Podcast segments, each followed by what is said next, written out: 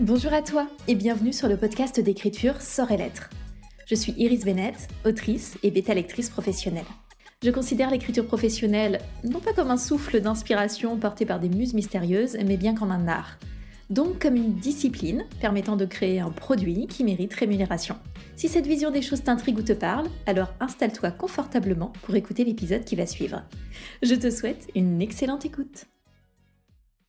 On va parler planning, organisation et je vous préviens tout de suite, je ne vais pas donner une méthode miracle ou même une méthode tout court pour que vous planifiez vos projets d'écriture, c'est absolument pas l'objectif. Dans cet épisode, je vais simplement vous partager la façon dont je planifie mes prochains romans pour l'année qui vient, je dirais même pour les 18 mois qui viennent.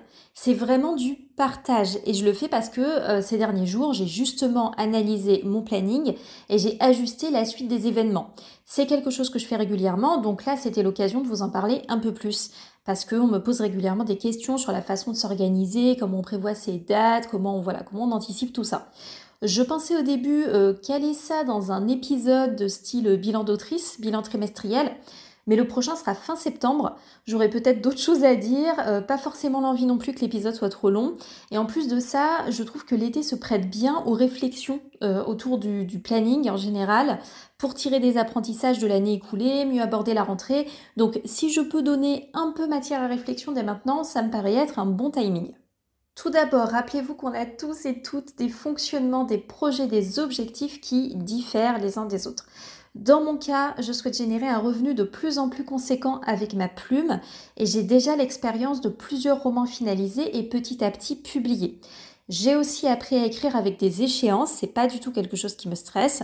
La situation, elle serait évidemment très différente si j'étais euh, par exemple sur mon premier manuscrit, euh, si je savais pas du tout combien de temps peut me prendre telle ou telle étape, ou si j'étais trop angoissée par le fait de me fixer des délais. Si vous êtes dans ce cas, je vous invite à prendre énormément de recul sur ce que je vais partager ou même à quitter l'épisode si jamais c'est contre-productif pour vous, il n'y a aucun souci avec ça.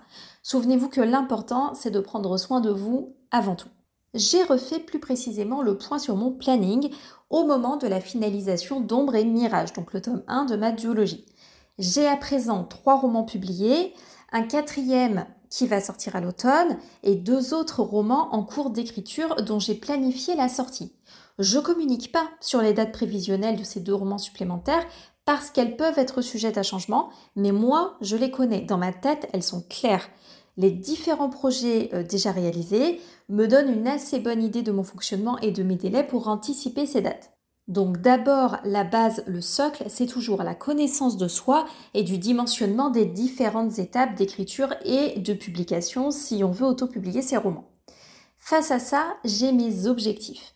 À partir de l'automne, les choses vont se compliquer puisque j'aurai deux noms de plumes à gérer. J'ai déjà décidé que la fantaisie sera annexe par rapport à la romance. Donc il est clair que le catalogue romance, il va se constituer plus vite. Du coup, c'est là-dessus que je veux concentrer mes efforts. Je n'imagine pas un succès foufou sur la fantaisie, j'en sais rien. J'ai aucune idée de ce qui va se passer. Mais comme en plus ce sera une duologie, je me dis que j'aurai une bonne visibilité qu'à la parution du second et dernier tome. Donc on a le temps de voir venir et d'ici là, il faut bien que je prenne des décisions et que j'avance. Du coup, je sais pour le moment où vont mes priorités, à savoir sur la romance. Mais même si la fantaisie, elle est en second plan, que je la place consciemment au second plan, je dois quand même prévoir les prochaines publications. Simplement, je prévois un rythme moins important. Petite parenthèse ici, surtout ne vous rendez pas prisonnier ou prisonnière de vos choix précédents. Si vous, vous avez publié dans un certain genre, vous vous rendez compte que finalement ça vous branche pas plus que ça et que vous avez euh, je sais pas, une vocation pour un autre truc et que c'est que c'est pas juste le syndrome de l'objet brillant, hein, mais c'est que c'est concret, que ça vous motive, ça vous enthousiasme et tout ça, que vous voyez une stratégie, un succès potentiel, mais allez-y. Ne vous dites surtout pas ah oui, mais un jour j'ai publié un roman dans tel genre et donc je suis obligée de continuer. Euh, non, enfin, vous mettez, on a déjà des bâtons dans les roues en permanence. En tant qu'auteur, autrice, en tant que euh, en plus, ne vous en ajoutez pas, ça ne sert à rien. Ne restez pas prisonnier, prisonnière vraiment de ce que vous aurez décidé avant, ça vaut pas le coup. Je reviens sur mon rythme de publication. Euh, la fantaisie, ça me prend plus de temps à écrire et ça peut plus facilement faire l'objet de duologie ou de trilogie, donc d'autant plus de travail à fournir. Combien de livres est-ce qu'il faut publier par an? Ben, Dans l'idéal, euh, beaucoup, évidemment. Mais moi, je ne pense pas pouvoir publier plus de 3 livres par an pour le moment, 3 à 4, grand max. Comme je priorise la romance, ça voudrait dire deux romances, une fantaisie. Si je répartis dans l'année, ça veut dire une romance tous les six mois environ et une fantaisie par an. C'est pas beaucoup pour la fantaisie. Je pense que ce serait pas exactement un an, mais plutôt tous les 9 ou 10 mois par exemple, entre deux projets, pas entre deux tomes. Entre deux tomes, j'ai besoin que ce soit moins de 6 mois, en tout cas au début.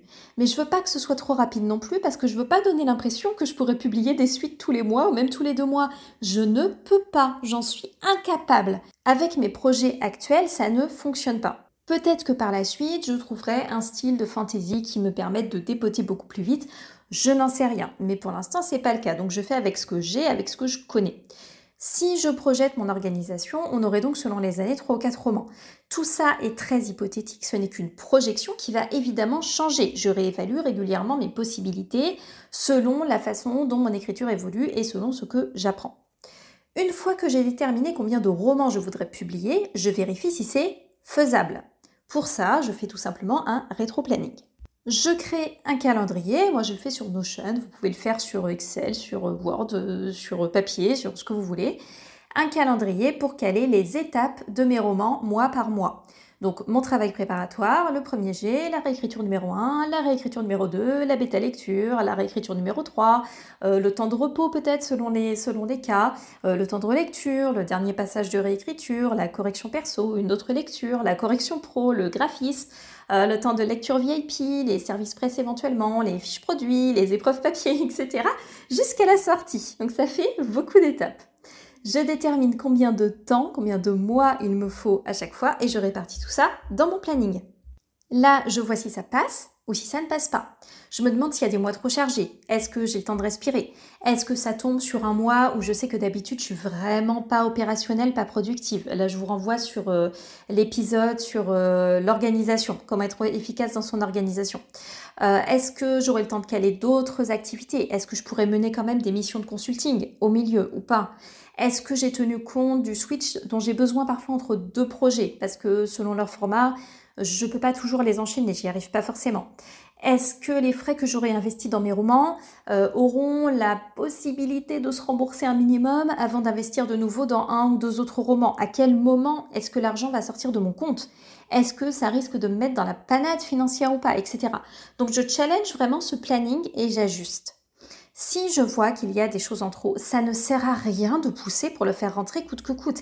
La planification n'est pas là pour mettre toujours plus de choses dedans. Elle est là pour prendre du recul et au contraire être plus réaliste. Donc ça veut aussi dire retirer des actions que j'aurais pas le temps de faire.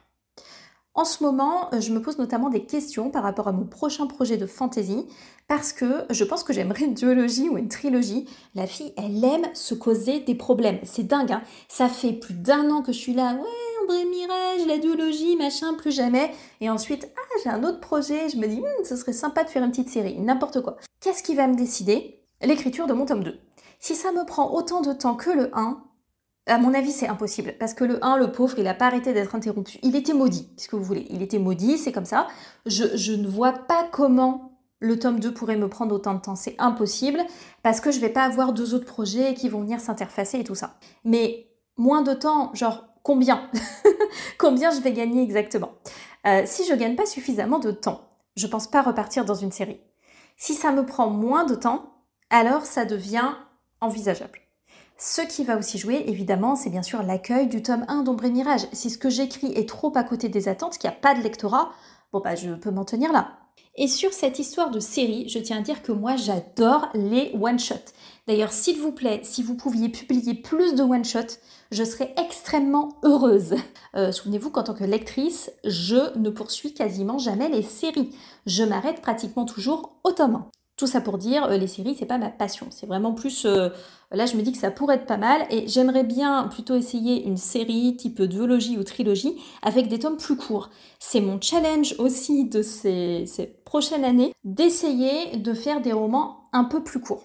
Une autre question que je me pose porte sur les dates de publication de mes romances. Euh, je veux pas qu'une de mes romances sur deux soit une romance de Noël. Pour l'instant, c'est le cas. Hein.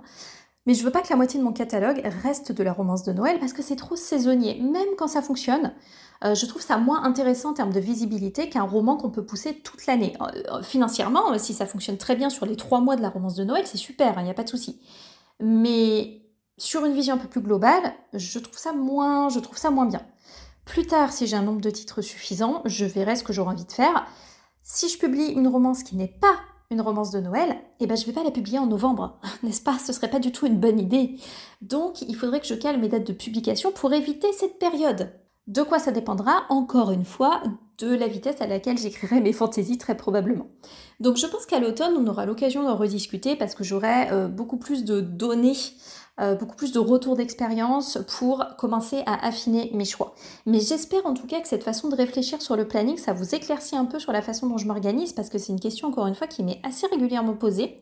Euh, il y a d'autres choses, hein, euh, n'oubliez pas, qui entrent en ligne de compte, notamment bah, la taille du roman, on en a parlé, hein, les romans plus ou moins longs, ça prend plus ou moins de temps et la disponibilité de mes prestataires. Si j'ai pas de correctrice professionnelle disponible au bon moment, je dois ajuster, évidemment. Donc tous ces éléments-là euh, vont faire l'objet de moult réflexions de mon côté sur ces prochains mois. Je suis assez impatiente de voir ce que va donner l'automne. Vraiment, je me pose euh, plein de questions et je pense que la fin d'année va être hyper riche en enseignements et que ça va permettre de vraiment euh, bien aiguiller la suite et de faire des choix et peut-être de laisser tomber des choses. voilà, on ne sait pas, on verra bien. Merci beaucoup d'avoir écouté cet épisode. Je vous souhaite une belle journée, une belle écriture et je vous dis à la prochaine.